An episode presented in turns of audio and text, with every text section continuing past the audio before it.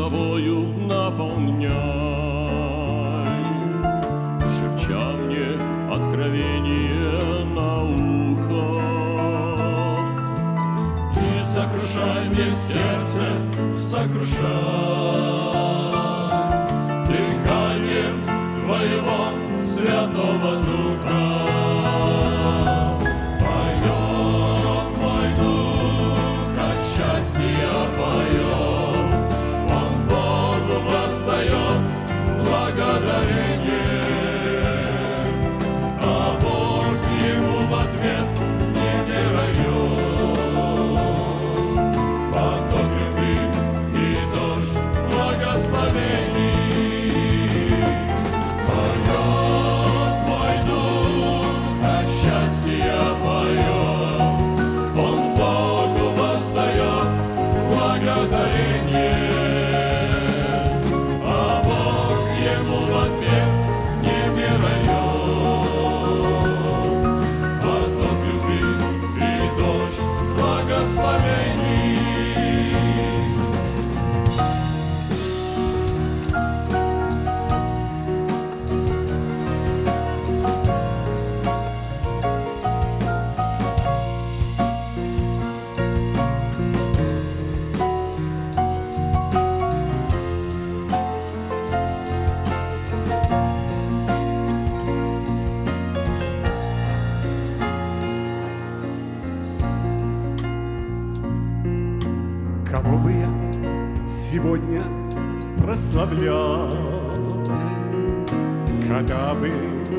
Твоя, Господь мой, милость?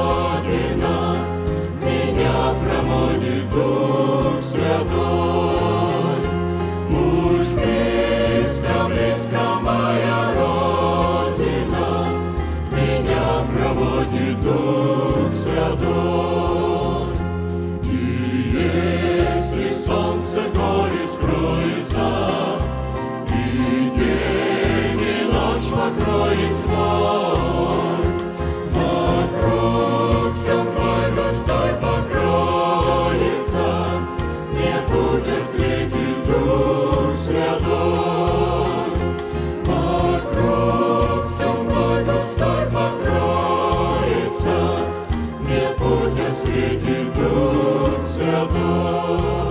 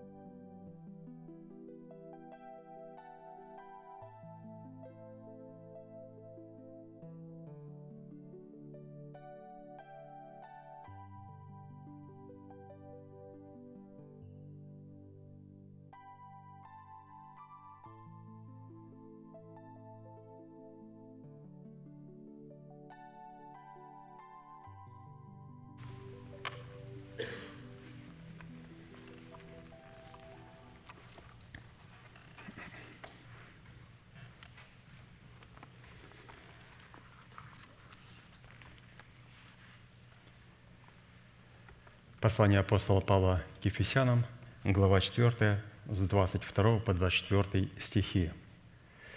«Отложить прежний образ жизни ветхого человека, истлевающего в обостительных похотях, а обновиться духом ума вашего и облечься в нового человека, созданного по Богу, в праведности и святости истины».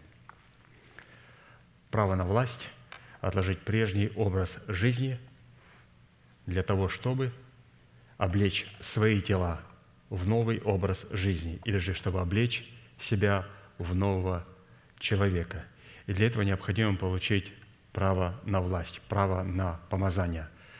Однажды, когда Христос учил в храме, к нему подошли элита израильского общества, первосвященники, книжники и старейшины, и спросили у него, какой властью ты это делаешь и кто тебе дал такую великую власть? Он сказал, я спрошу у вас один вопрос, и в этом вопросе для вас будет ответ. Слушайте внимательно. Крещение Иоаннова от Бога с небес или же от человеков?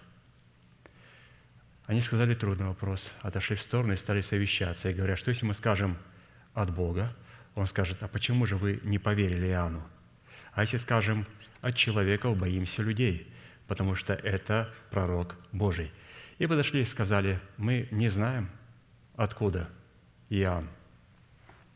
И он говорит, и тогда я вам и скажу секрет, как получить право на ту власть, которую я имею. То есть эту власть мы получаем тогда, когда мы признаем божественный авторитет. И что интересно, когда Иисус Христос пришел на Иордан креститься от Иоанна, сам Иоанн Креститель его удерживал. И он говорит, мне должно креститься от тебя, и ты ли приходишь ко мне? И он говорит, Иоанн, оставь сейчас. Ты знаешь, что только так надлежит исполнить всякую правду. Я без признания твоего авторитета, несмотря на то, что я был прежде тебя, и я больше тебя, но без признания твоего божественного авторитета я не смогу продемонстрировать перед моим небесным Отцом, что я имею право получить власть на помазание и силу Святого Духа. И когда он признал Иоанна, Иоанн допустил его крещение, он был крещен, Дух Святой сошел на него, помазание сошло на него, власть Святого Духа сошла на него. Но на этом не заканчивается.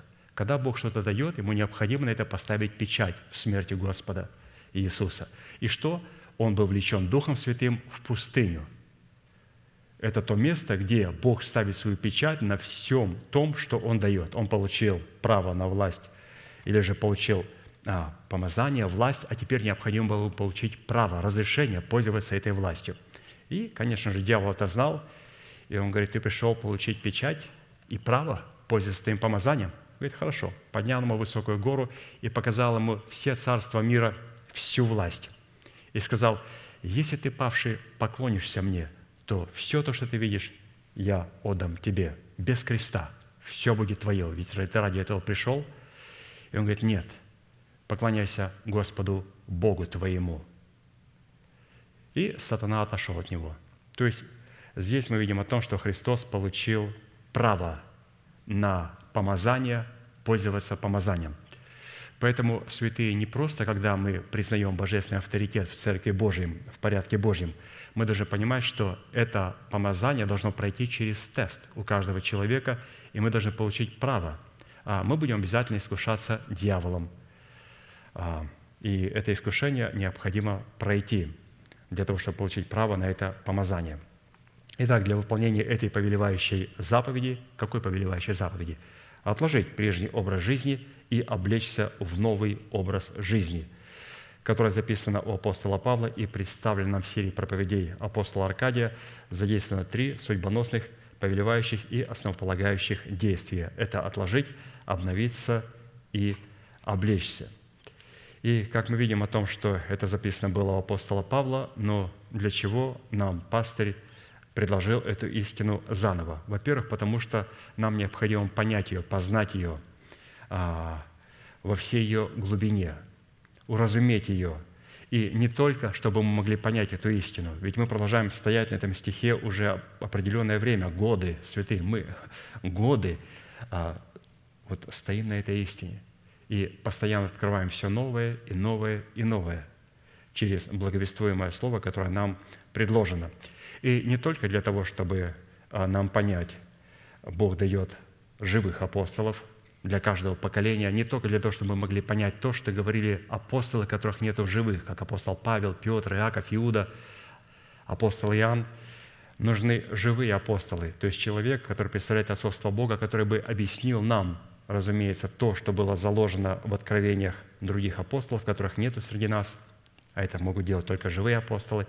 И, разумеется, для того, чтобы мы через признание этой божественной власти в церкви могли получить право на власть пользоваться помазанием Господа.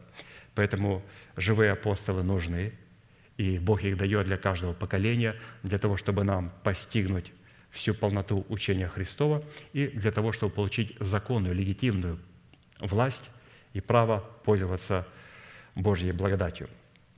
И от выполнения этих требований отложить, обновиться и облечься будет зависеть совершение нашего спасения. Какого спасения? Спасения, которое дано нам в формате семени, чтобы обрести его в собственность в формате плода правды. То есть из семени в плод необходимо задействовать три глагола. Нечто отложить, нечто обновить и в нечто облечься – и в связи с этим мы остановились на иносказании 17-го псалма Давида, в котором познание и исповедание полномочий, содержащихся в сердце Давида в восьми именах Бога, позволило Давиду возлюбить и призвать достопоклоняемого Господа, а Богу дало основание задействовать полномочия этих возможностей в битве против врагов Давида. Псалом 17, с 1 по 4 стихи. Возлюблю Тебя, Господи, крепость моя, Господь, твердыня моя и прибежище мое, Избавитель мой, Бог мой, скала моя, на Него я уповаю, щит мой, рог спасения моего и убежище мое, призову достопоклоняемого Господа и от врагов моих спасусь». Пожалуйста, давайте прогласим восемь имен Бога. Господи, Ты крепость моя, Господи, Ты твердыня моя, Господи, Ты прибежище мое, Господи, Ты избавитель мой, Господи, Ты скала моя, Господи, Ты щит мой, Господи, Ты рог спасения моего, Господи, Ты убежище мое. Да услышит Господь эти слова, да соделает нас достойными и, конечно же, да увековечит их в нашем сердце, в нашем мышлении. Итак, продолжим рассматривать формат удела, содержащийся в полномочиях обетований в имени Бога Всевышнего «Твердыня». Господь, Ты твердыня моя. В Писании определение «твердый» по отношению к природному свойству Бога Всевышнего окрашивается в такие оттенки, как стойкий, крепкий, здоровый, мудрый, испытанный и укорененный, крепко утвержденный и непоколебимый, постоянный, неиссякаемый и продолжительный, бесстрашный и непроницаемый и исполненный силы Святого Духа.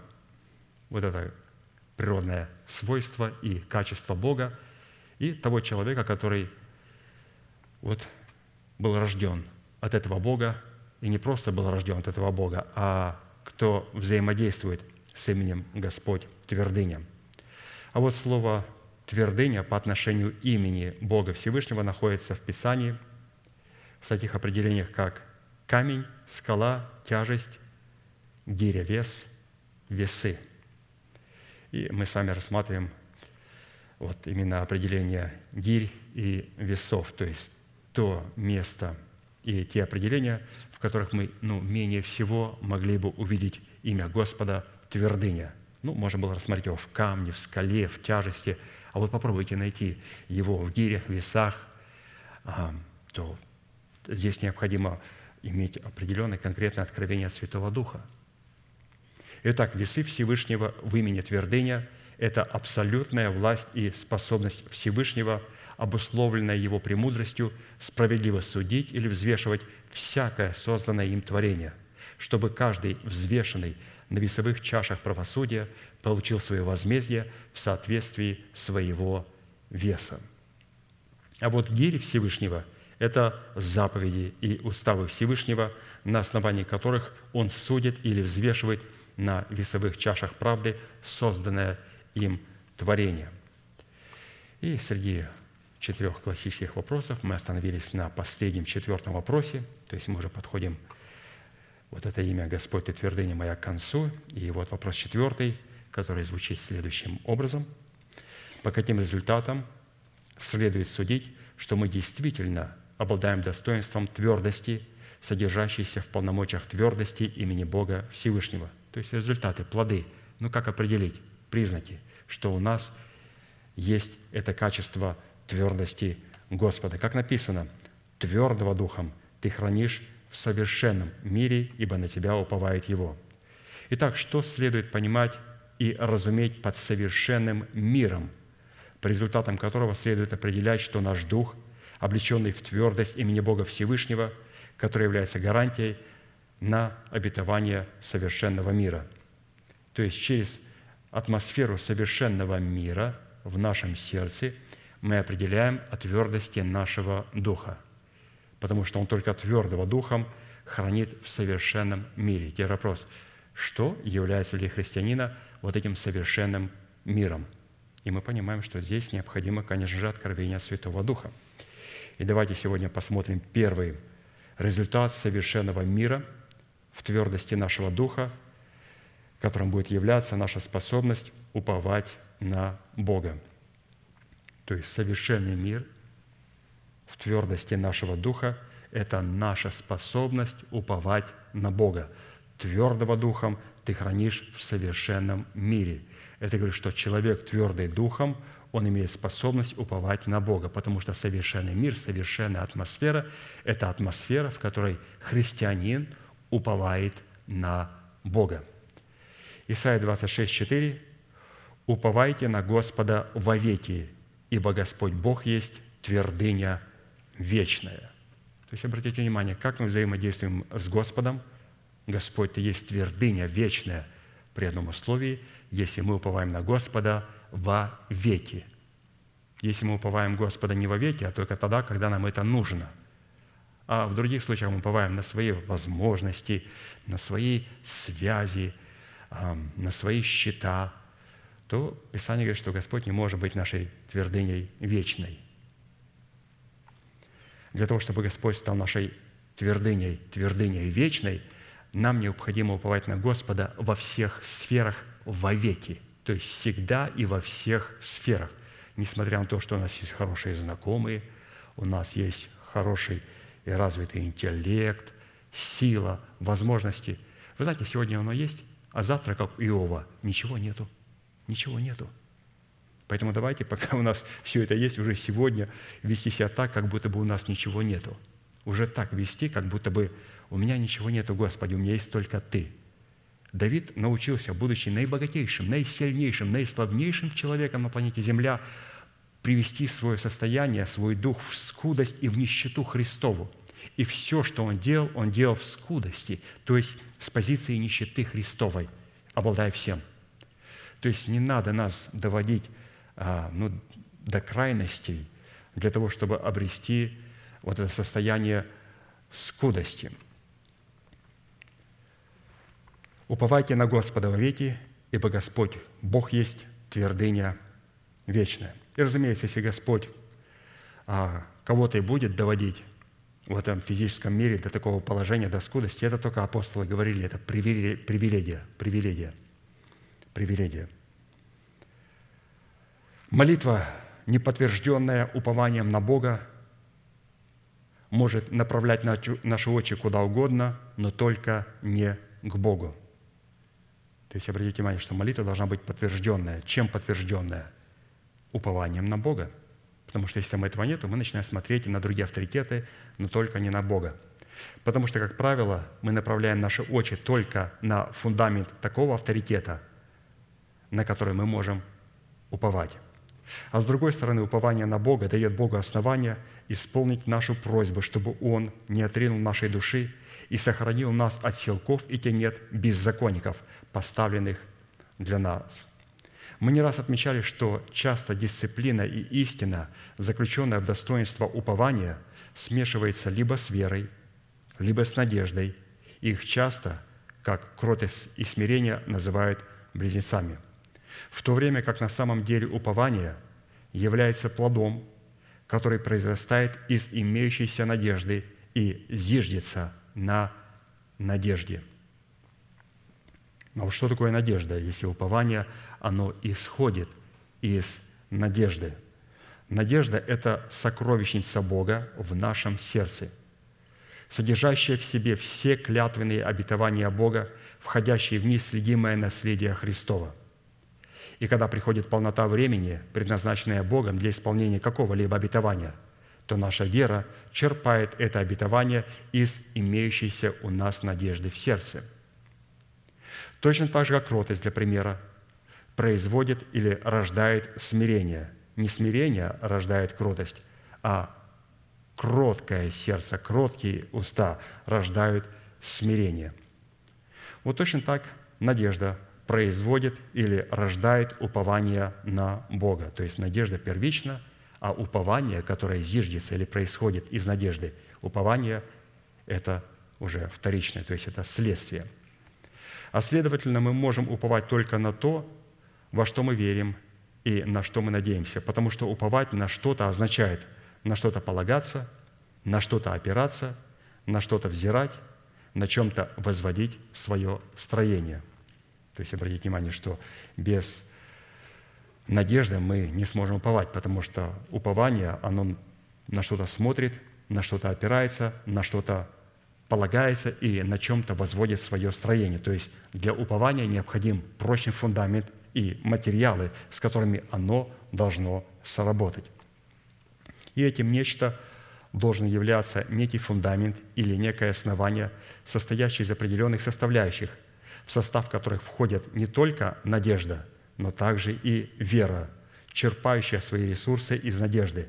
А посему фраза «уповать на Бога» означает полагаться на Бога и на Его Слово, опираться на Слово Бога, благодарить Бога за Его Слово, взирать на Слово Бога, являть веру и надежду на Бога, возводить строение на Слове Бога, делать Слово Бога своей опорой и подкреплением, делать Слово Бога своим убежищем, прибежищем и защитою.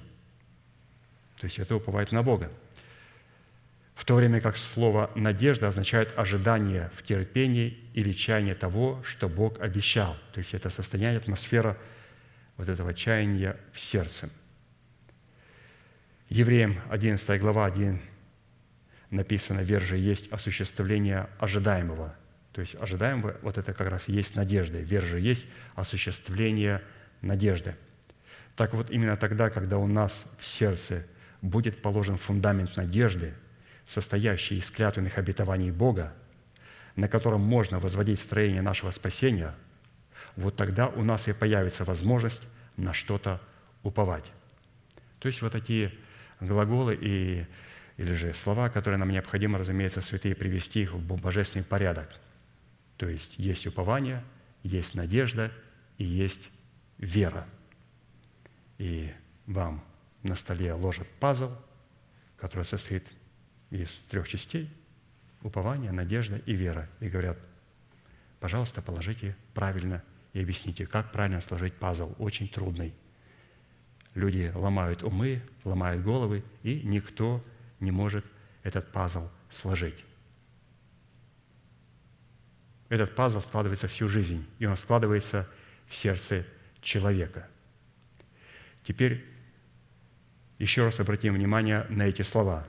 Упование, надежда, вера. Начнем с последнего. Как мы слышали, и нам апостол Аркадий показал, что упование, оно всегда исходит и зиждется на чем-то.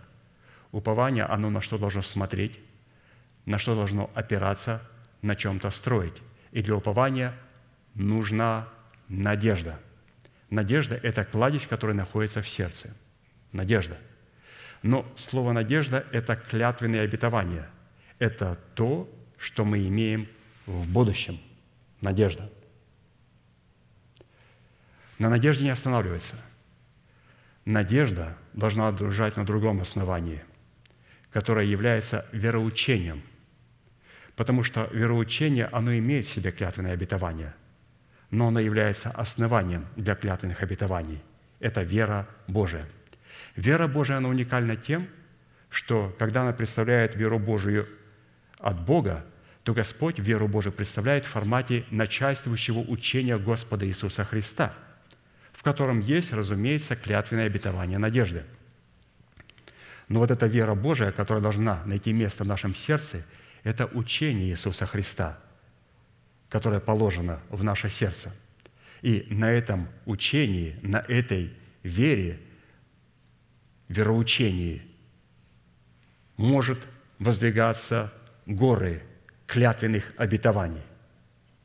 Когда у нас есть горы клятвенных обетований, это дает полномочия упованию смотреть, провозглашать и благодарить Бога за имеющиеся обетования. Поэтому, святые, мы должны понимать, что если в нашем сердце нет веры Божьей, а вера Божия – это та вероучение – в сердце Христовом, которое вы читаете, и листаете, листаете это учение, говорите, Господи, а где же это обетование?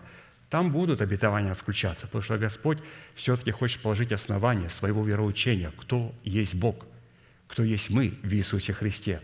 И, разумеется, когда мы поймем и положим это твердое основание веры или же вероучения, веры Божьей в наше сердце, потом на этом вероучении возводится надежда, клятвенные обетования начинают появляться – благословения гор древних и холмов вечных. И у упования есть то, на что уповать. Поэтому в начале вероучение, вера Божия, в которой находит место надежда Божия клятвенных обетований, и из которых вытекает упование Бога. И, конечно, существует вера наша, вера человеческая, которая соработает со Словом Божьим и, проявляя повиновение в вере Божьей, она говорит – да будет мне, Господи, по Слову Твоему». Господь положил веру в основание, вероучение. Наша вера сработает а, с верой Божьей, И когда приходит время исполнения обетований, если есть надежда и упование, она провозглашает Господь, да будет мне по слову Твоему. Поэтому вера, надежда и упование – это очень важно понимать. Мы сегодня говорим и будем говорить только об уповании и понимать, где находится упование. Что если у человека говорит, что я уповаю на Бога, скоро, очень скоро мы увидим Господа. Хорошо, благодарю вас. Давайте остановимся на этом фразе и просуждаем. А откуда у вас такая уверенность? Вы уповаете, что вы встретите Господа? Скоро, а может быть, не скоро, а может быть, никогда. Давайте уточним. Потому что упование зиждется на надежде. Скажите, пожалуйста, клятвенные обетования, лежащие в преддверии нашей надежды. Люди говорят, что? И я такого никогда не слышал. Какие обетования? Обетования клятвенные, которые лежат в преддверии нашей надежды. Да мы об этом даже никогда не слышали. А что же вы поете? Скоро, очень скоро мы увидим Господа. Упование зиждется на клятвенных обетованиях, на надежде, на кладези надежды. А надежда зиждется на вероучении учения Господа Иисуса Христа, пришедшего во плоти, которое читаешь и думаешь, начинает иногда человек душевный засыпать. Где? Где обетование? Вот это вероучение, это фундамент. Это фундамент веры, на котором есть надежда и из которого выходит упование. Поэтому вероучение, вера, надежда и упование. И, разумеется, вера наша – это вера, которая действует а, в настоящем времени, и когда приходит время исполнения обетованию, наша вера говорит, Господи, да будет мне по слову Твоему. Оно будет, если там есть фундамент веры Божьей в формате учения, надежды и упования – Итак, давайте дадим определение упованию. Сегодня все-таки будем говорить о последнем, об уповании. Это говорит о том, что у нас уже есть вера Божия в формате вероучения, у нас есть надежда, кладезь клятвенных обетований в сердце, а теперь упование, упование, то есть в действии наша вера и наша надежда. Давайте дадим определение. Первое. Упование на Бога произрастает из недр самого Бога, слово которого является нашим упованием а следовательно, упование на Слово Бога происходит от Бога. Псалом 61, 8. «В Боге спасение мое и слава моя, крепость силы моей и упование мое в Боге». То есть, где находится упование? Упование находится только в Боге и произрастает, как мы прочитали здесь, из недр самого Бога. То есть, э, упование не может быть ни в чем. То есть, уповать – это то, что мы смотрим на то, на что мы надеемся. И то, на что мы смотрим, в тот же образ мы, разумеется, и превращаемся. Поэтому иногда люди говорят, а почему я должен смотреть на воздаяние? Вот как-то нечестно. Вот Моисей смотрел на воздаяние. Вот Писание говорит, что Моисей по отношению Христова почел большим для себя богатством, нежели египетское сокровище, потому что он взирал на воздаяние. Почему надо смотреть на воздаяние? Вы знаете, что э, дело в том, что э, он уповал, и его упование было в Боге. Он не смотрел на воздаяние. Его упование находилось в Боге. И он смотрел на Бога. И Писание, когда говорит, что он взирал на воздаяние, он а, видел свое воздаяние в Боге, а не у Бога в кармане. Поэтому, разумеется, когда люди уповают на Бога и смотрят на Бога, на его карман, то это неправильно – но мы не смотрим на воздаяние, что мне Бог даст из своего кармана. Если наше упование в Боге, как пастор написал, первая составляющая, что наше упование произрастает из недр самого Бога, наше упование находится в Боге, то, разумеется, нашим воздаянием и является сам Бог. И все то, что Бог нам дает, Он дает самом себе, поэтому невозможно смотреть на что-то, что Бог дает, не смотря его вне Бога. И, разумеется, не только Моисей, Давид смотрел на Бога, и он говорит, кто мне на небе, и с тобой ничего не хочу на земле. То есть, обратите внимание, он говорит, что если я с тобой на земле, то мне совершенно ничего не надо. А если тебя нет на небесах, то кто мне на небе? Я ничего не хочу делать. Я не хочу быть на небе, на котором тебя нету. И когда я с тобой на земле, мне совершенно ничего не хочется на земле, потому что ты со мною. Это о чем говорит? Что как у Моисея, так и у Давида упование было – в Боге, в Боге, то есть оно находилось в недрах самого Бога. Второе. Упование на Бога происходит и зиждется на воскресении Христа и на Его славе, которую дал ему Бог. 1 Петра 1, 21. «Уверовавших через Него в Бога, который воскресил Его из мертвых и дал Ему славу, чтобы вы имели веру и упование на Бога». То есть э, уповать не на то, что Господь воскресил, Бог воскресил Его из мертвых, а уповать на то, что Бог воскресил Его из мертвых и увидеть себя, и увидеть это воскресение в самом себе. Как Писание говорит, что Авраам поверил, что Бог силен и из мертвых воскресить Исаака. Почему и получил Исаака в признаменование. То есть он обратил эту а, веру и это упование на Бога вот это упование на воскресение Христова в свою собственную жизнь. Мы не просто верим, что Христос воскрес из мертвых, и в церковь, когда приходим на Пасху, пастор провозглашает «Христос воскрес», и все говорят «Воистину воскрес». Но вот это «Воистину воскрес», она работает вообще-то в жизни немножко по-другому. А, необходимо увидеть и получить своего Исаака, свои обетования, которые должны были умереть в Господе Иисусе Христе и воскреснуть вместе с Ним – то есть мы должны поверить, что Бог силен воскресить все наши обетования. Если Он воскресил Христа из мертвых, то все те обетования, которые находятся в смерти, Господь также воскресит в нашей жизни. Они обязательно умрут. И они умирают тогда, когда наша смерть, когда наша душа погружается в смерть Господа Иисуса Христа. И когда мы погружаемся в смерть Господа Иисуса Христа, то все эти чудные обетования, которые были нам даны, они умирают – и потом мы соединяемся с Ним, подобен также воскресения, и здесь все эти обетования воскрешают вместе с нашей душой. То есть мы должны верить, что Бог силен и из мертвых воскресить нас, воскресить наши тела, воскресить наши обетования. Третье. Упование на Бога происходит и произрастает из надежды на Слово Бога, в которой содержатся все имеющиеся обетования Бога. Иеремия 17, 7. «Благословен человек, который надеется на Господа и которого упование Господь». Из этой констатации явно следует, что человек может быть благословен от Господа только тогда, когда его упование на Бога зиждется на его надежде на Бога. Наше упование, как мы прочитали здесь, произрастает из надежды на Слово Бога. И, разумеется, это Слово Бога Господь предлагает через благовествуемое Слово апостолов. И у нас не будет упования, если мы слушаем Слово Божие и не принимаем их как слова Божии. Писание говорит, а всякий, кто слушает сии слова мои и не исполняет их, уподоблю человеку безрассудному – который построил дом свой на песке, и пошел дождь, и разлились реки, и подули ветры, и налегли на дом тот, и он упал, и было падение его великое». То есть мы должны строить на определенном фундаменте. Вот обратите внимание, ведь человек строил, и Писание говорит, было великое падение. Почему великое падение? Потому что было великое строение. Потому что человек все эти обетования, которые слышал, говорит, аминь, аминь, мое, аминь. И потом говоришь, подожди, подожди. Упование – только работает при одном условии, если есть кладезь надежды в своем сердце. Кладезь надежды может быть только тогда, когда есть вероучение, основание Господа Иисуса Христа, записанное в сердце. А учение может быть записано в сердце, когда сердце было полностью очищено от всех мертвых дел. То есть то, что мы называем добром, а оно является злом.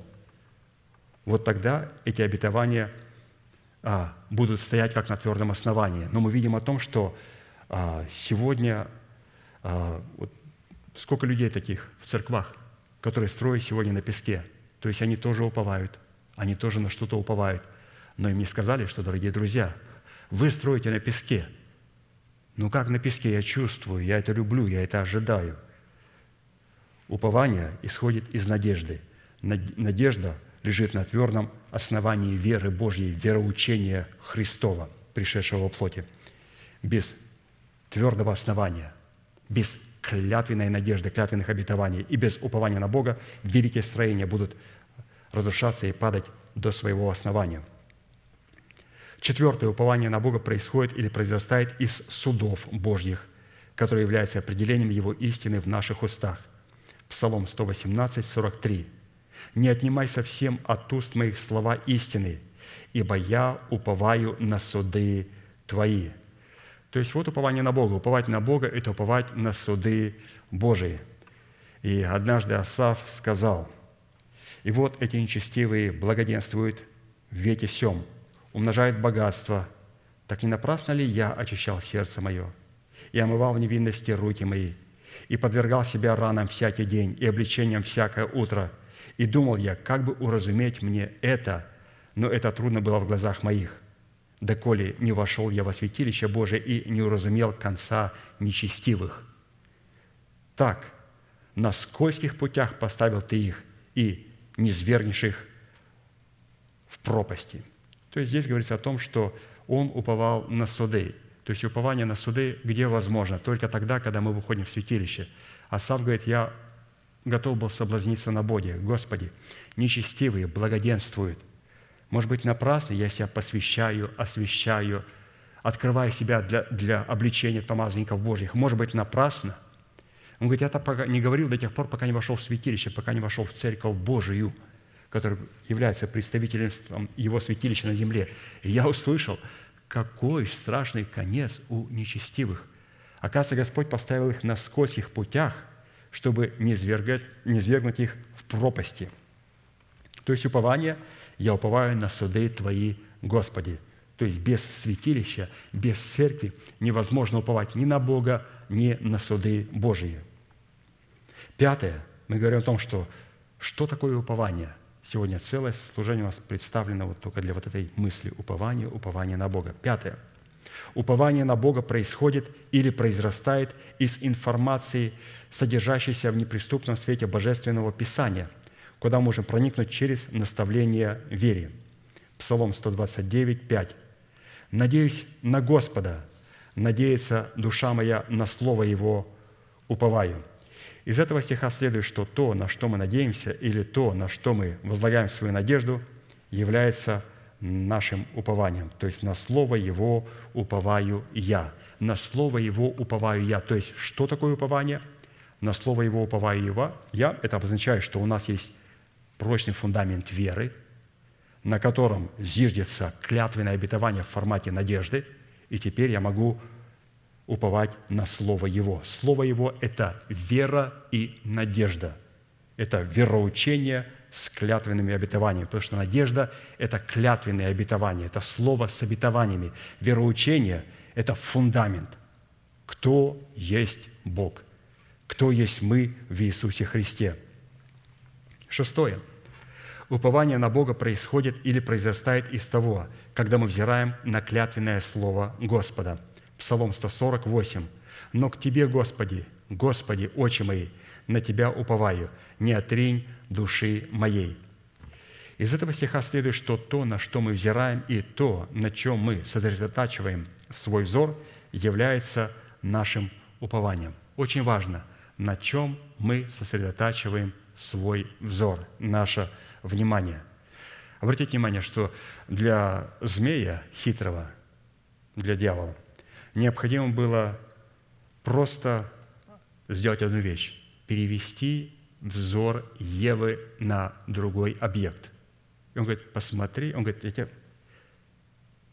я тебя просто прошу, я же, просто посмотри на это дерево, молча, немножечко, только посмотри. И Писание говорит, и увидела жена, что дерево хорошо для пищи – и что оно приятно для глаз и вожделенно, потому что дает знание. И взяла плодов его и ела, и дала также мужу своему, и он ел». То есть практически это очень важно. То, на что мы смотрим, а, туда и переходит наше упование, потому что упование – это то, на что мы смотрим. «Очи мои на Тебя, Господи, на Тебя уповаю я». Поэтому для змеи необходимо было просто перевести ее взгляд а, – или же посмотреть на истину по другим ракурсам. Поэтому, святые, а, очень опасно, то есть вот как переводить свой взгляд, очень опасно слушать проповедников других, потому что ведь они предлагают не просто нам слова, они предлагают нам определенный ракурс, определенный взгляд на истину. И здесь очень опасно для того, чтобы а, человек не мог увлечься каким-то ветром учения. То есть Ева, будучи душевной, она должна была понимать, что у нее есть способность увлекаться всяким ветром учения. Поэтому, когда он предложил посмотреть, она должна вообще не смотреть и не, не заводить с ним никакого диалога и не допускать его в едем своего сердца. Потому что все начинается с того, что мы не охраняем едем нашего сердца, туда приходит какая-то мятежная мысль и заставляет нас посмотреть. А вот посмотри, вот как твой брат относится к тебе, что он сказал. Посмотри. человек начинает что делать? Мы начинаем смотреть. И иногда люди говорят, что я через пять минут нахожу, что я уже избил моего брата и убил моего брата или сестру в мыслях. Я уже сделал страшно, говорю, Господи, Боже мой, я же криминал. Человек еще этого не сделал, а я уже убил человека в своих мыслях. Просто перевел свой взгляд. Это очень опасно, святые. Не переводить взгляд, то есть не допускать в едем своего сердца сатану. Седьмое упование на Бога происходит или произрастает из страха Господня, который является уделом избранного Богом остатка. Псалом 55, 4. «Когда я в страхе, на Тебя я уповаю». Страх Господень – это начало мудрости Божией или же откровение о Боге, пришедшее от Бога. Именно такой страх и порождает упование на Бога. Так как упование на Бога и одновременно упование на свои возможности несовместимы. Псалом 43, 7. «Ибо не на лук мой уповаю, и не меч мой спасает меня». То есть здесь говорит о том, что он уповал на что? Уповал на Бога. И страх Божий подразумевает только уповать на Бога. Ведь обратите внимание, когда есть какая-то опасность у ребенка, ведь обратите внимание, кому бежит ребенок. Ребенок бежит только к папе и к маме своей. Всегда, моментально. Как только он видит какую-то опасность, любой ребенок, первая его реакция, когда он смотрит, он не бежит просто к старшим. Первое – найти маму и папу в толпе. И когда он нашел маму или папу в толпе, а, маленький ребенок начинает моментально бежать вот, к своим родителям. Также у нас, святые, мы должны понимать, что мы не можем уповать на свой лук или на свой меч, мы должны сразу находить свое успокоение а, в Боге. Когда я в страхе, я на Тебя, Господи, уповаю. Хорошо, встает вопрос, какую роль и какое назначение Писание отводит достоинству, выраженному в уповании на Бога. То есть, какое назначение? Мы дали короткие определения, где мы можем встретить упование, а теперь какое назначение у упования? Первое назначение упования на Бога оно призвано давать человеку право называть Бога своим Богом. 2 Коринфянам 5, 5. «А я на Тебя, Господи, уповаю. Я говорю, Ты мой Бог». Псалом 30, 15. То есть «Ты мой Бог». Это великая привилегия, святые, назвать Бога своим Богом.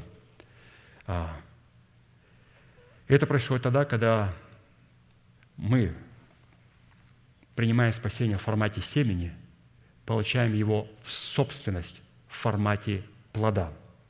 Мы можем до этого говорить, небесный, дорогой Небесный Отец, Отче наш, сущий на небесах. Но для того, чтобы говорить, как здесь в Псалме 30 написано, «Я уповаю на Тебя, Господи, я говорю, Ты мой Бог». В этих словах это не просто «Дорогой мой Небесный Отец», а мой Бог, это говорит о том, что я получил Бога в свою собственность, то есть Дух Святой стал не просто гостем, а стал Господом и Господином моей жизни. Ведь Писание говорит, и Он дал нам залог. Какой? Духа Святого. Слово «дал нам в залог» – это «дал на время» для того, чтобы Дух Святой из гостя стал нашим Господом и нашим Господином, как он стал у Ревеки. Для Лавана, для дома Лавана. Он не стал господином, он так и остался гостем. И раб Авраама, Дух Святой, он не смог ничего сделать для Лавана и для дома его. Он только дал им дары Святого Духа, сверхъестественные. Они молились на иных языках – они чувствовали помазание в своем собрании, плакали, радовались, пиццу кушали. Все это у них было. Но Бога они получили в собственность. Он пришел гостем и ушел гостем. Он пришел гостем для Ревеки, и она получила его в собственность, как своего господина. И, получив в собственность Духа Святого как залог. Это говорит о том, что Исаак, Иисус Христос, стал нашим женихом. Как определить, является ли Господь Иисус Христос нашим женихом? Скажите, пожалуйста, какие у вас отношения с Духом Святым? Является Он гостем или является Он Господом и Господином нашей жизни? Водимся ли мы Святым Духом? Это было первое назначение, очень интересно здесь пастор показал. Это право назвать Бога своим Богом, получить Его в свою собственность, чтобы Он был не просто залогом, Он стал нашим Господином и нашим Господом. Второе назначение упования на Бога призвано давать человеку право приближаться к Господу, чтобы возвещать все дела Его. Псалом 72, 28. «А мне благо приближаться к Богу. На Господа Бога я возложил упование мое, чтобы возвещать все дела Его».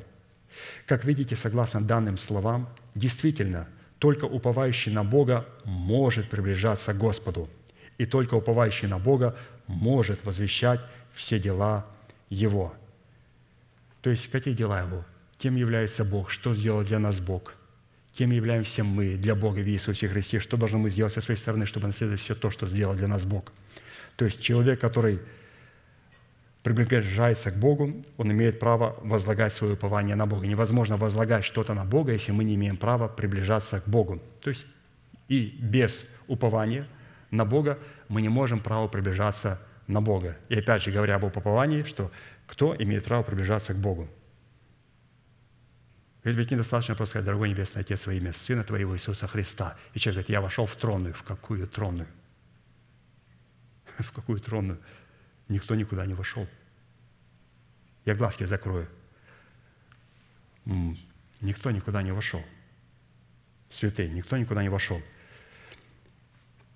Приближаться к Богу возможно только в способности возлагать свое упование на Бога. А возлагать свое упование на Бога невозможно без кладези надежды в клятвенных обетованиях в своем сердце, которое зиждется на учении Господа Иисуса Христа, пришедшего в плоти во всем его широком формате.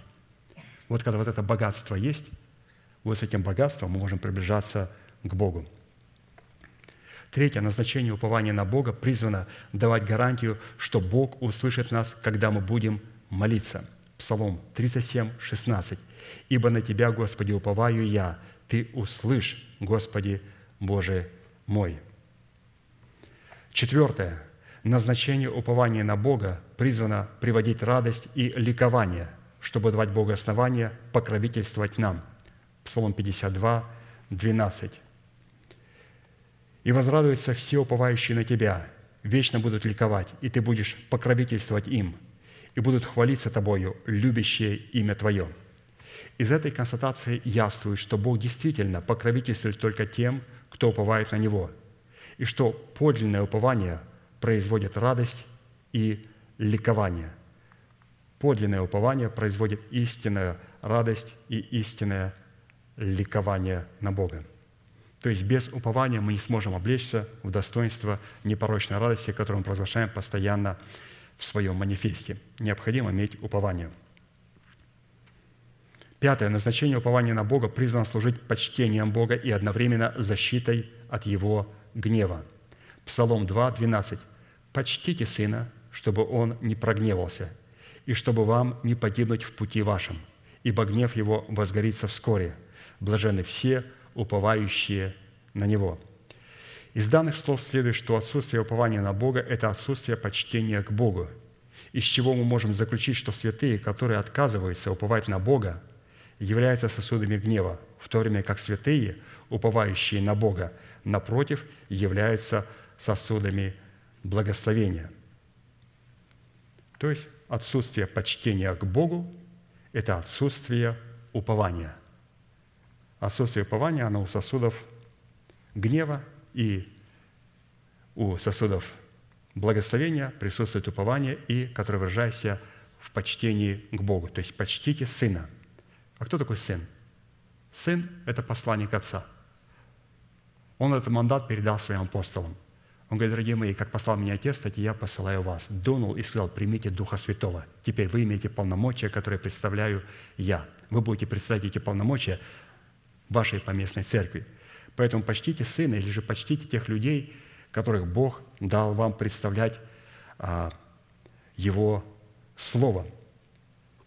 Это очень важно, святые, понять что упование на Бога без почтения Сына, помазанника или помазанных людей, которых Он послал, оно не имеет законного основания.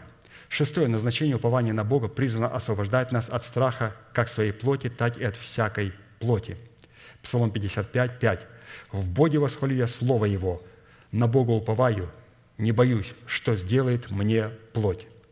Из прочитанных слов следует, что уповающий на Бога не страшится плоти, своей собственной плоти и всего того, что исходит от нашей собственной плоти, так как посредством своего упования на Бога он помещается в недра Бога, где он восхваляет Слово Божие. Как некогда Исаак, когда услышал, что Исав на него идет, и взял с собой 400 отборных воинов, чтобы убить Исаака, Якова, вернее, то Господь встретился с ним и боролся с ним всю ночь. И дал ему в этой ночи имя Израиль. То есть теперь ты будешь побеждать, ты будешь одолевать человека, теперь ты сможешь одолеть Исава. А Исав взял с собой 400 человек и пошел для того, чтобы убить своего брата Иакова. Давид тоже, когда пошел для того, чтобы убить нечестивого, взял с собой 400 человек. То есть о чем это говорит? Это говорит о смерти Господа Иисуса Христа, что для того, чтобы избавиться и победить ветхого человека, для того, чтобы ветхому человеку победить нас, ему необходимо 400. То есть для того, чтобы провести а, вот эту полную победу. И, разумеется, когда Авидея узнала о том, что Давид идет с этим войском, она пошла навстречу с дарами. То есть душа сокрушилась. А вот когда Исаф взял 400 человек, то здесь необходимо было духу сокрушиться. То есть, когда Давид взял 400 человек и пошел, чтобы уничтожить Авидею и дом ее, он должен был сокрушиться в смерти Господа Иисуса Христа и взять дары, и с этими дарами прийти к Давиду. Но когда Исаф взял 400 человек в смерти Господа Иисуса Христа и прошел против Духа, потому что Дух не сокрушенный, он должен пройти через смерть, через сокрушение, то тогда Дух в ночи а, производит сокрушение, и он берет дары и посылает перед собою дары Исаву и приобретает свою душу, приобретает своего брата Исава.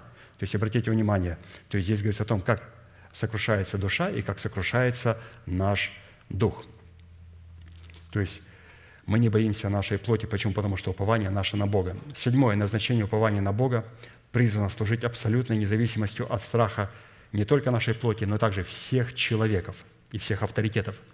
Псалом 55, 12. «На Бога уповаю, не боюсь, что сделает мне человек».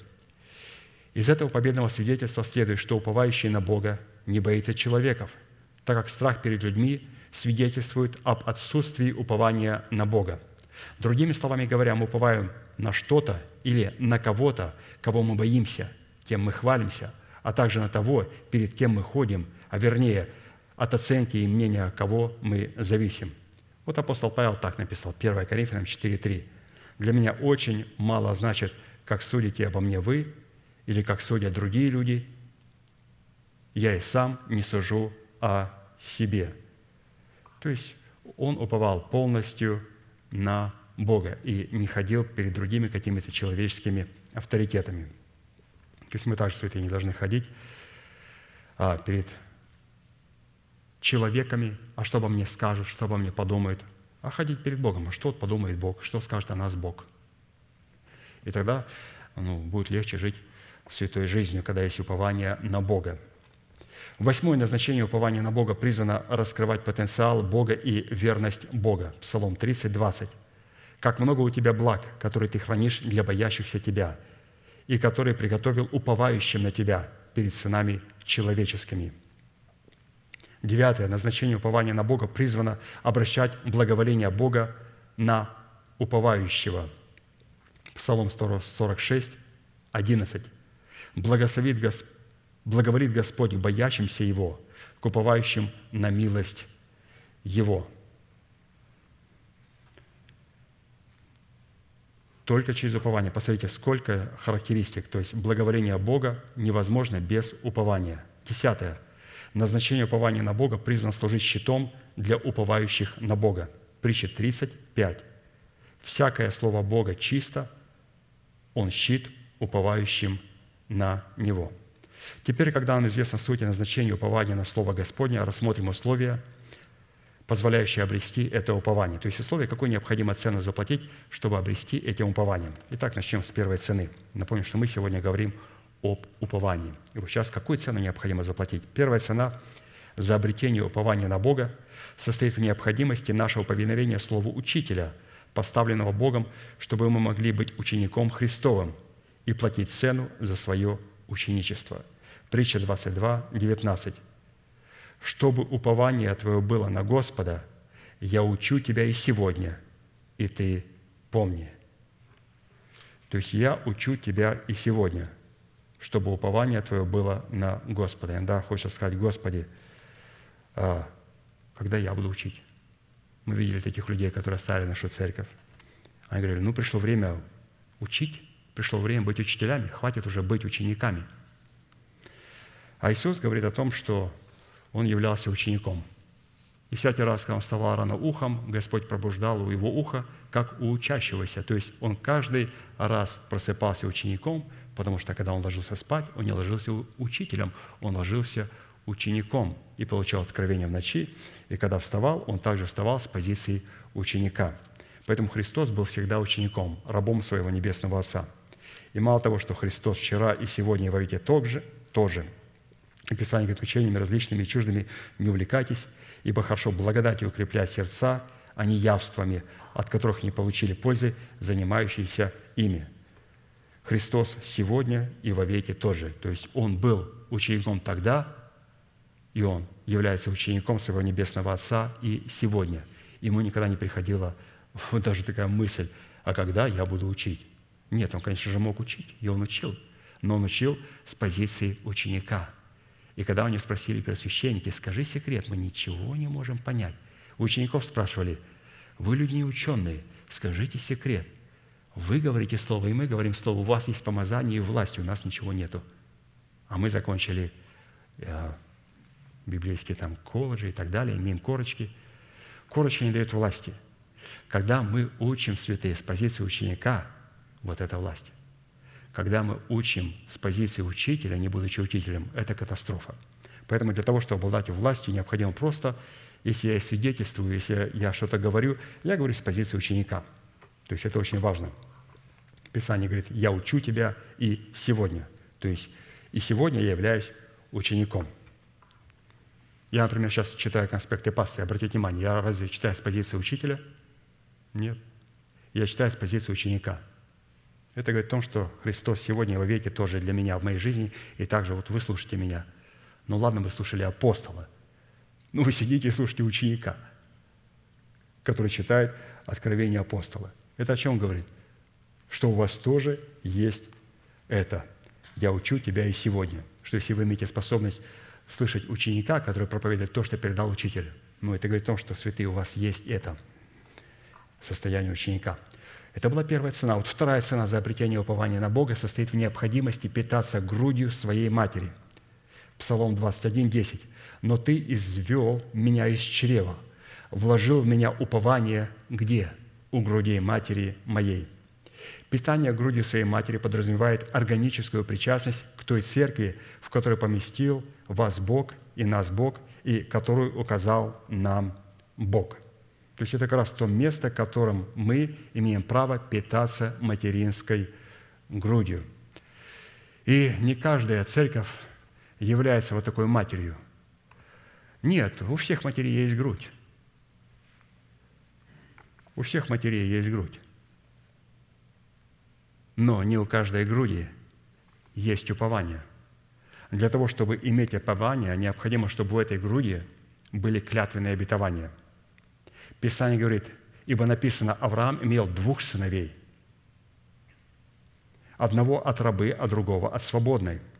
Но который от рабы, тот рожден по плоти, а который от свободной, тот по обетованию. И он говорит, вот эта Сара, и как раз была той матерью, в груди которой были обетования. А рабыня, служанка Сарина, которая также родила Измаила, у нее тоже была грудь, но у нее там не было клятвенных обетований. Святые, какой грудью сегодня питаются христиане? У этой груди, у церкви, у Сиона есть клятвенное обетование – Третья цена за обретение упования на Бога состоит в необходимости позволить Христу поселиться в своем сердце. Колоссянам 1, 26, 27. «Тайну, сокрытую от веков и родов, ныне же открытую святым Его, которым благоволил Бог показать, какое богатство славы в тайне сей для язычников, которое есть Христос вас, упование славы». Из данного послания апостол следует, что уповающие на Бога – это люди, которые позволили Христу поселиться в своем сердце – а это означает представлять интересы Христа на земле, в небесах и в преисподних. Когда Христос находится во мне, я представляю Его интересы. А вот четвертая цена за обретение упования на Бога состоит в необходимости позволить Богу поместить себя, то есть нас, в Его недра. То есть первая часть упования – Христос помещается в нас, и вторая составляющая для упования – необходимо себя поместить в Бога – Псалом 90, 1, 2. «Живущий под кровом Всевышнего, под сенью всемогущего покоится. Говорит Господу, прибежище мое и защита моя, Бог мой, на которого я уповаю». Из этих известных всему христианству миру слов следует, что уповающие на Бога – это люди, которые позволили также Богу поместить их во Христе, чтобы они могли жить под кровом Всевышнего и покоиться под сенью Всемогущего. А это означает – что одним из условий для обличения в упование на Бога является наше решение и способность дать Богу право и возможность представлять наши интересы на земле, в небесах и в преисподней, впоследствии чего для уповающего на Бога это будет являться прибежищем и защитой. То есть очень уникальная третья и четвертая цена. Упование предусматривает для того, чтобы поместить Христа в наше сердце и для того, чтобы поместить себя во Христа – и это все необходимо для упования. Чего-то одного нету, у нас не будет упования на Бога. И такого не бывает, что Христос находится во мне, но Христос так и не получил способность поместить меня в свою, в себя. Это происходит вместе. Мы погружаемся во Христа, и Христос погружается в нас. Ну как, вот, ну вот возьмите какую-то емкость и поставьте шарик с воздухом. Он не будет, он будет плавать наверху. И для того, чтобы его погружать, мы берем и ложим в эту лодочку грузик. И как положили грузик, он раз поместился во Христа. Почему он поместился во Христа? Потому что Христос поместился в него. Еще добавили грузик, и моментально он опустился еще ниже. Посмотрите, невозможно. Говорят, что вначале то или то. Оно происходит все вместе. Оно подтверждает одно друг друга. Поэтому невозможно погрузиться во Христа, не имея Христа в самом себе, не имея характер Христов не представляя его интересы. Оно все взаимосвязано. Шестая цена за обретение Пятая цена за обретение упования на Бога состоит в необходимости позволить Богу обновлять к нам свою милость каждое утро. Плач 3 глава, 21-23 стих. «Вот что я отвечаю сердцу моему, и потому уповаю». То есть он начинает говорить со своим сердцем – по милости Господа мы не исчезли, ибо милосердие Его не истощилось. Оно обновляется каждое утро. Велика верность Твоя». Из данной молитвы пророка следует, что обновление милости Божией со стороны человека предполагает каждое утро провозглашать самому себе в своем сердце, что мы не исчезли, потому что милосердие Бога к нам, благодаря Его верности, не истощилось, так как оно при выполнении с нашей стороны исповедания имеет свойство обновляться каждое утро. То есть вот, пожалуйста, с чего надо начинать нашу утреннюю зарядку. Вот с провозглашения и исповедания, для того, чтобы милость Господа и милосердие не истощилась и могла обновляться каждое утро. Это через исповедание нашего упования на Бога. То есть наша молитвенная зарядка, разминка, будем так говорить, молитвенная, это благодарить Бога и провозглашать упование на Бога и тогда Его милость будет обновляться каждое утро. Шестая цена за обретение упования на Бога состоит в необходимости обладать достоинством раба Господня. Псалом 33, 23 избавит Господь душу рабов своих, и никто из уповающих на Него не погибнет». Согласно данного откровения следует, что обетование избавлять души от погибели через упование на Бога даны только святым, обладающим достоинством рабов Господних. И мы уже говорили о том, что необходимо обладать качеством а, раба, качеством ученика, что Господь избавит только рабов своих, которые уповают на Него. Невозможно уповать на Бога, не будучи рабом Господним. А как определяет Господь, что мы Его рабы? Может говорить, Господь, я Твой раб. Господь говорит, покажи, пожалуйста, Твое ухо. Потому что как человек делается рабом, это когда приходит время освободить и выпустить его на волю, он подходит к господину и говорит, люблю я тебя и хочу остаться вечным рабом твоим со всем моим семейством. Он говорит, хорошо. Они подходили к косяку, он брал шило и прокалывал ему ухо насквозь. И теперь человек являлся вечным рабом. То есть определить наш статус, что мы рабы Господа Иисуса Христа, можно определить по уху человека, а не когда «Господи, сер раб Твой стоит пред лицом Твоим». «Сэр, покажите, пожалуйста, ваше ухо». Нету ничего, нету ничего. Почему вы обманываете? Взрослый человек, а обманываете. Так нечестно. Почему у вас ухо не проколото? И когда ухо проколото, тогда каждое утро он будет пробуждать, пробуждать ухо мое, чтобы я слышал подобно учащемуся. Вот тогда это ухо не только имеет возможность получать откровение, оно получает откровение только тогда, когда оно проколото. Оно будет проколото только для того, чтобы получать откровение а, в регламенте того слова, которое ему предлагается.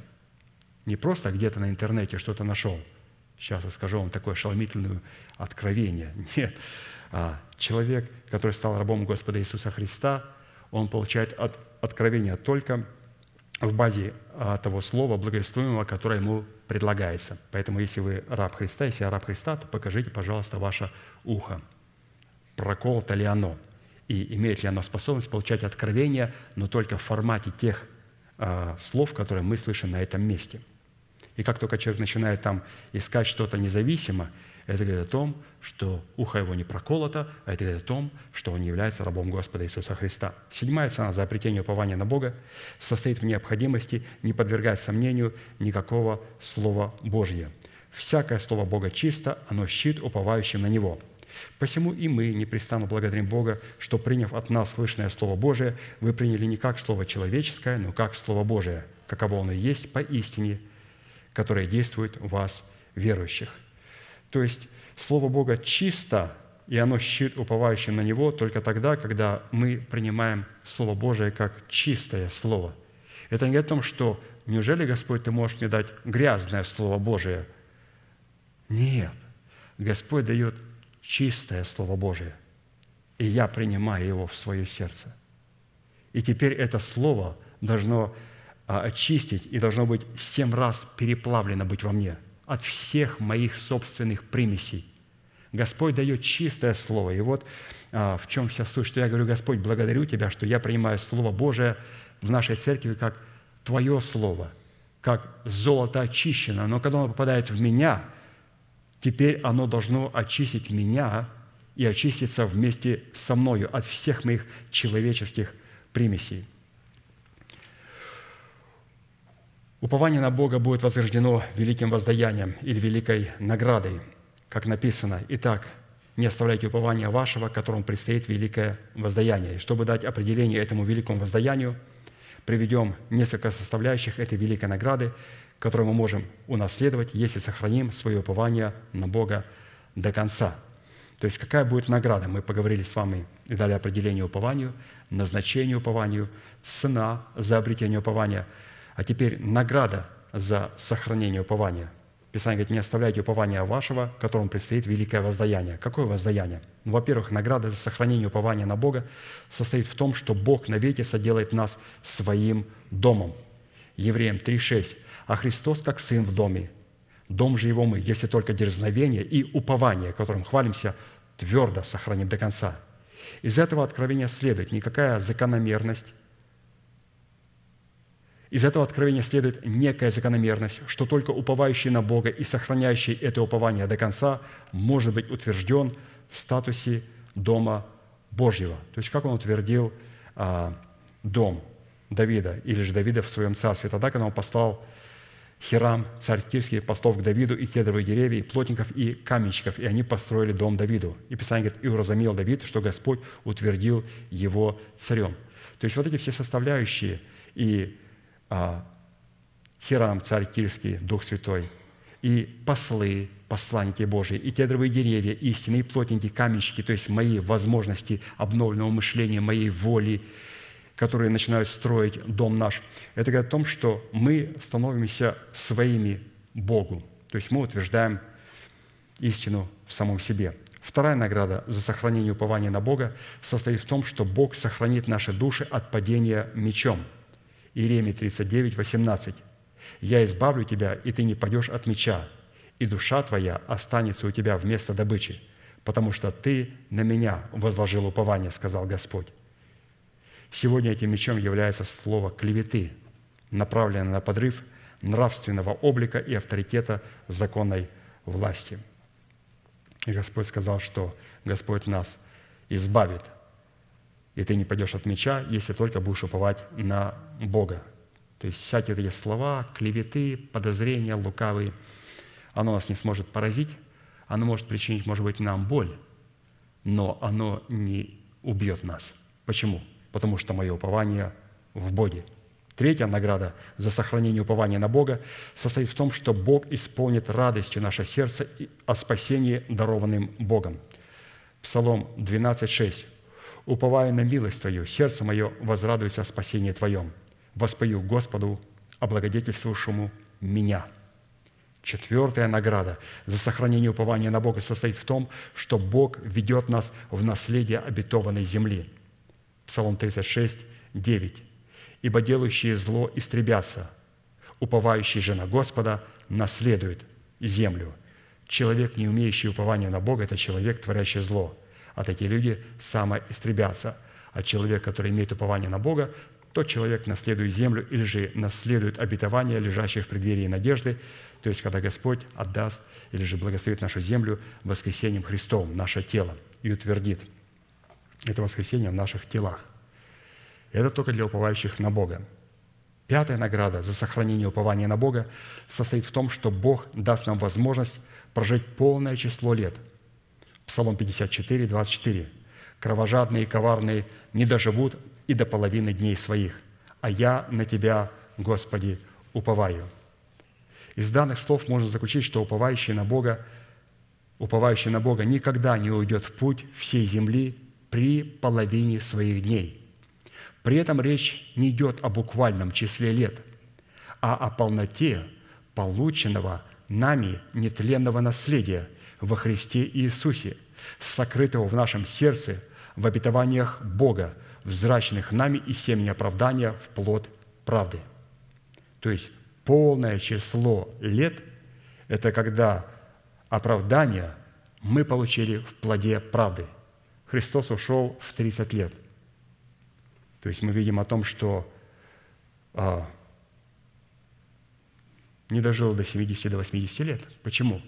Потому что полнота лет не измеряется числом прожитых лет, а полнота или же полнота дня, полнота дня определяется только через способность человека перейти из семени оправдания в плод правды – и если человеку 18 а, лет, если он юноша и отрок, и он смог перевести из семени оправдания в плод правды, то, разумеется, Писание говорит, этот человек насыщен жизнью, насыщен жизнью. Шестое. Награда за сохранение упования на Бога состоит в том, что Бог даст нам способность рано услышать милость свою. Псалом 142, 8. «Даруй мне рано услышать милость Твою, ибо я на Тебя уповаю. Укажи мне путь, по которому мне идти, ибо к Тебе возношу я душу мою». Согласно Писанию, обновление милости Божьей связано с ранним утром, потому что любое утро – это начало нового дня. И такое обновление милости может служить наградой только для тех, кто уповает на Бога. И седьмое.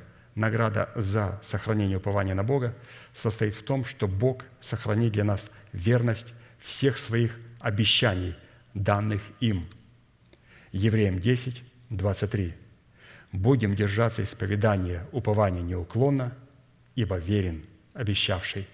Упование зиждется на информации, исповедания познанной истины, ведущей нас к установлению нашего тела искуплением Христовым.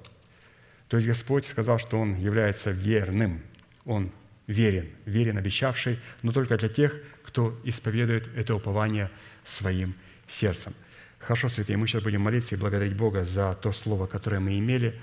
А в воскресенье мы начнем рассматривать а, тему, призванной к совершенству. То есть пастор сказал, мы с ним беседовали, он говорит, я бы хотел, у меня есть такое желание, чтобы вы в воскресенье проходили то, что мы проходили в воскресенье, то есть призванные к совершенству. И то есть мы будем говорить о признаках, по которым мы будем судить о нашей причастности к совершенству Небесного Отца.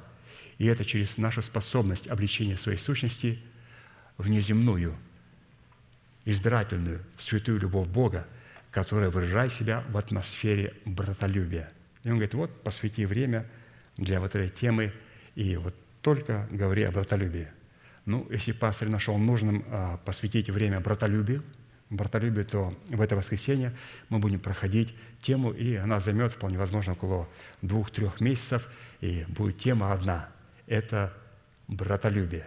То есть он нашел это нужным, и мы должны исполнить желание его сердца, через что мы сможем облечься в совершенство нашего Небесного Отца. И он также сказал, что он имеет желание передать послание церкви, когда он найдет нужным, в формате видеообращения.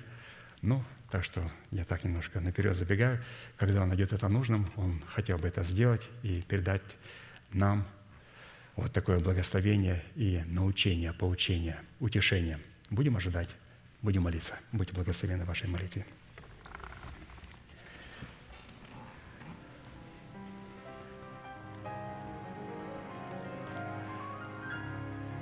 Дорогой Небесный Отец, во имя Сына Твоего Иисуса Христа, мы благодарим Тебя за великую привилегию находиться на месте, которое чертила десница Твоя для поклонения Твоему святому имени.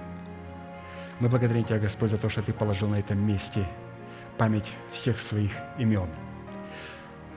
Враг неоднократно пытался покушаться на это место и хотел опорочить это место, забрать это место – но Ты, Господь, положил Твою отметину на этом святом месте, и у врага ничего не получилось. И мы благодарим Тебя, Господь, за великую привилегию находиться на этом месте и исповедовать Твое Слово. Мы благодарим Тебя, Господь, за то, что твердого духом Ты можешь хранить в совершенном мире, и мы благодарим Тебя за это совершенство, которое сегодня – явлен нам, Господь, в способности уповать на Твое Слово. Мы благодарим Тебя, Господь, за этот твердый фундамент Твоего Слова, Твоего вероучения, которое Ты положил нам через своих посланников. Мы благодарим Тебя, Господь, за то, что мы приняли Слово от нашего пастыря Аркадия не как Слово человеческое – но как Слово Божие. Каково оно есть, Господь, на самом деле. И мы приняли это Слово, Господь, и положили это Слово, эту истину, раскрытую для нас Духом Святым в свое сердце, как вероучение. Мы благодарим Тебя, что наше сердце, которое было прежде очищено от мертвых дел, в нем было положено основание – веры Божьей, Твоего, Господь, вероучения.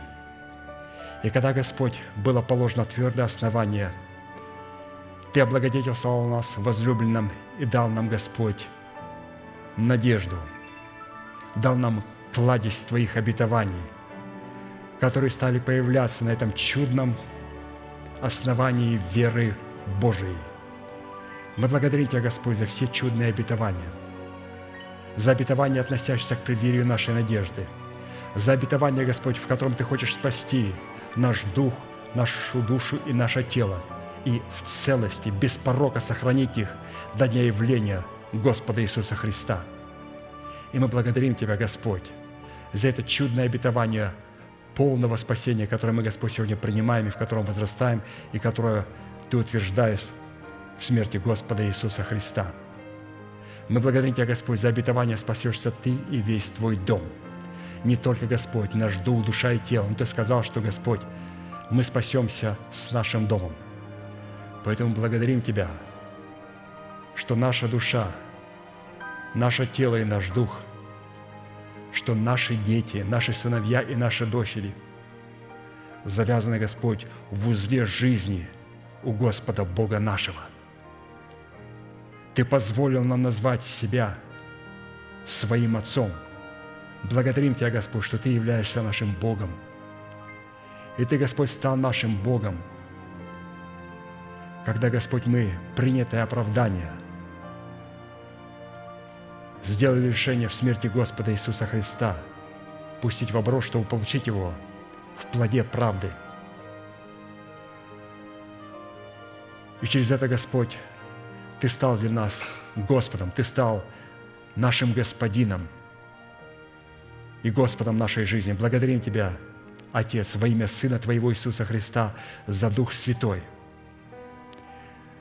который Ты дал как залог на время, на очень маленькое время – чтобы мы вместе с нашим оправданием, которое мы получим в формате правды, в формате плода, также чтобы Дух Святой из гостя стал вечным господином нашей жизни, что даст нам полномочия и право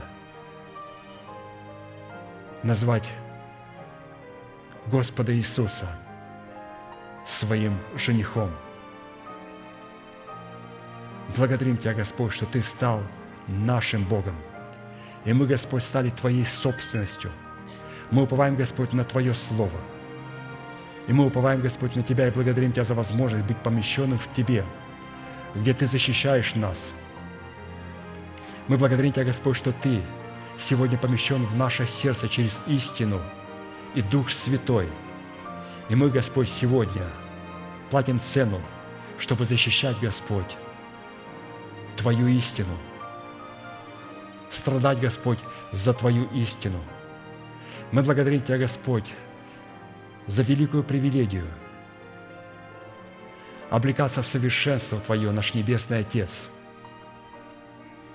И Ты это, это сделаешь только тогда, когда мы получим способность облекать всю свою сущность в святую любовь Божию Агапы, которая будет выражать себя в атмосфере братолюбия, Господь, которое пребывает на этом месте и которое должно пребывать и в нашем сердце, в моем сердце. И позволь нам, Господь, воскресить все эти истины. И вспомнить, Господь, кто воистину является моим ближним. И тот, кто находится близко, но который далек от Тебя, далек от Твоей истины – И чтобы, Господь, мы не нарушали заповедей Твоих, но чтобы мы преклонились перед Твоими заповедями, и чтобы стали представлять Твои интересы, облекаясь в полномочия рабов Христовых. Мы благодарим Тебя, Господь, и мы молим Тебя для того, чтобы для Слова Божьего были открыты двери – мы благодарим Тебя, Господь, за все эти истины, за все те тайны, за все эти откровения, Господь, которые Ты уже дал нашему пастырю, брату Аркадию. Ты, Господь, дал для того, чтобы открыть их нам. И для того, чтобы эти истины, эти тайны, сокрытые от веков и родов, стали достоянием нашего сердца. И поэтому, Господь, мы с трепетом ожидаем, когда Ты наш будешь учить Потому что, Господь, мы уповаем на Тебя, уповаем на Твое Слово.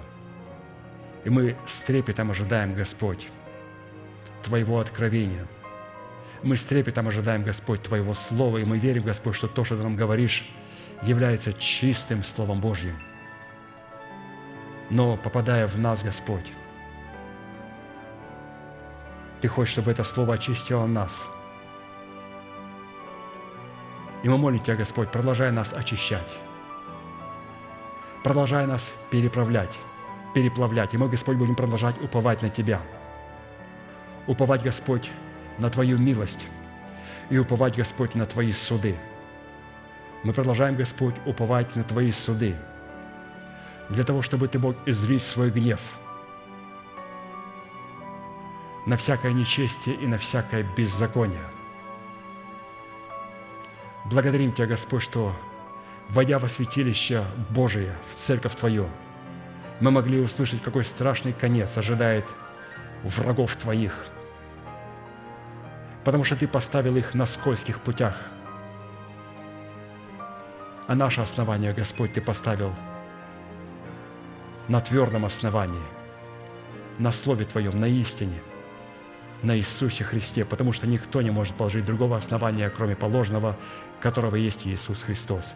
И позволь нам, Господь, сегодня строить на этом основании не из дерева, сена, соломы, но из золота – из серебра, из драгоценных камней, чтобы когда, Господь, Ты начал испытывать это строение, чтобы оно могло устоять, чтобы когда Ты будешь испытывать наше строение, оно не было построено на песке, но чтобы наше упование исходило из нашей надежды, этих чудных клятвенных обетований, которые лежат на твердом основании вероучения Христовой и веры Божьей – Благодарим Тебя, Отец Небесный, во имя Сына Иисуса Христа за веру Твою, которую Ты нам выразил в вероучении Христа.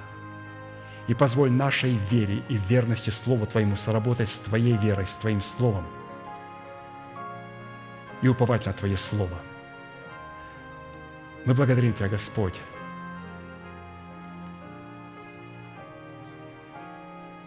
за это упование, за Твою истину – и за Дух Святой, который открывает значимость Твоего Слова. Да будет благословенно и прославлено Твое святое имя на этом святом месте, наш великий Бог, Отец и Дух Святой. Аминь. Отче наш, сущий на небесах, да святится имя Твое, да придет царствие Твое, да будет воля Твоя и на земле, как и на небе. Хлеб наш насущный подавай нам на каждый день, и прости нам долги наши, как и мы прощаем должникам нашим. И не веди нас в искушение, но избавь нас от лукавого, ибо Твое есть царство и сила и слава во веки. Аминь.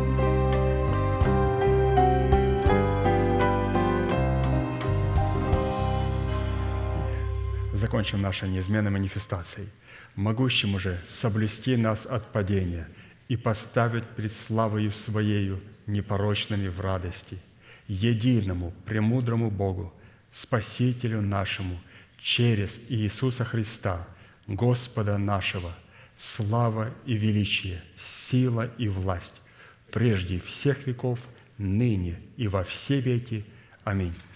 Благодарю вас, святые, за ваше участие, за вашу молитву. Следующее собрание будет сегодня с 10 до 12 молитва бдения, а также в воскресенье утренняя молитва с 10 до 12 и наше общее богослужение будет с 12 до 2.